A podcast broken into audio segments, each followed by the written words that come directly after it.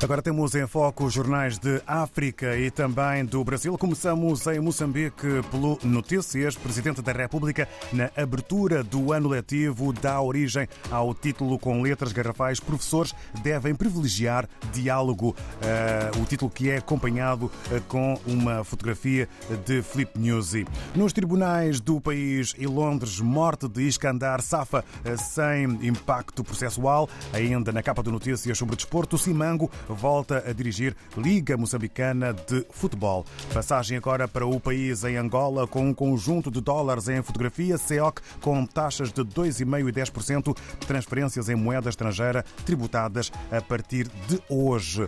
No campo da saúde, eh, com destaque fotográfico de técnicos em consulta, médicos caimaneros diagnosticam parasitose intestinal em crianças do buraco. Há também desporto Porto Palancas Negras dominam 11 ideal dos oitavos de final do CAN 2023. Avançamos, entretanto, para Cabo Verde. Segundo a Infopress, eh, destaque para Cabo Verde eh, que quer contribuir para a criação de uma verdadeira identidade africana de segurança e defesa, uma consideração de ministra, e a CAF que atribui estatuto de equipa sensação à eh, seleção cabo-verdiana, isto no âmbito do CAN 2023. No Brasil, olhamos para o jornal que também é conhecido como O Estadão, o Estado de São Paulo, sobre a política política monetária, Brasil reduz juro a 11,25%. Os Estados Unidos da América afastam um corte no curto prazo. O Banco Central Brasileiro indica que ritmo de queda será mantido nos próximos meses. Notícias ou letras garrafais para este título eh, sobre a economia e o mundo monetário no Brasil. Tatuzão chega à futura estação PUC. É a grande fotografia com a operação parcial prevista para começar em 2026.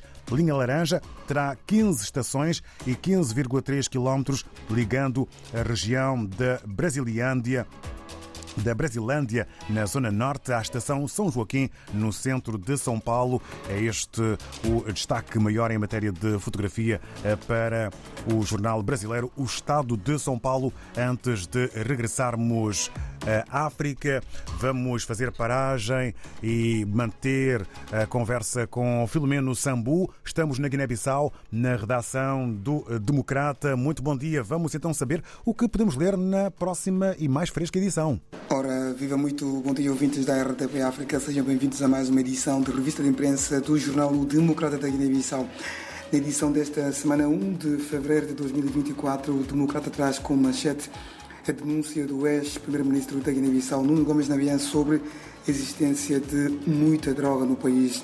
O jornal destaca em título que o ex-primeiro-ministro Nuno Gomes Nabian disse que existe muita droga na Guiné-Bissau e corre-se o risco de transformar o país no palco de tráfico.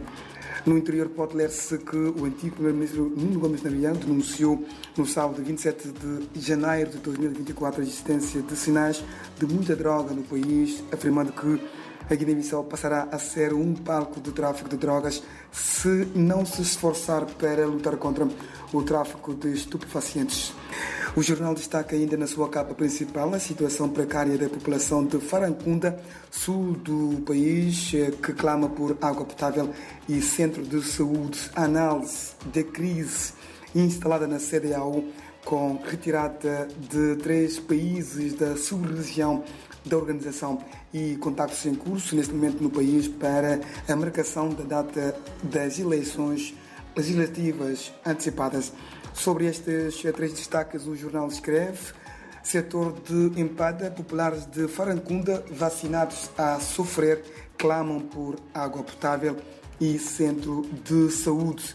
Especialista em relações internacionais diz que instrumentalização da CDAO pela NATO precipita a desintegração do Mali, do Burkina e do Níger. Presidente da CNE anuncia que o chefe de Estado pretende marcar eleições até final de março deste ano. É tudo, muito obrigado a todos os ouvintes da RDP África que nos acompanham todas as quintas-feiras.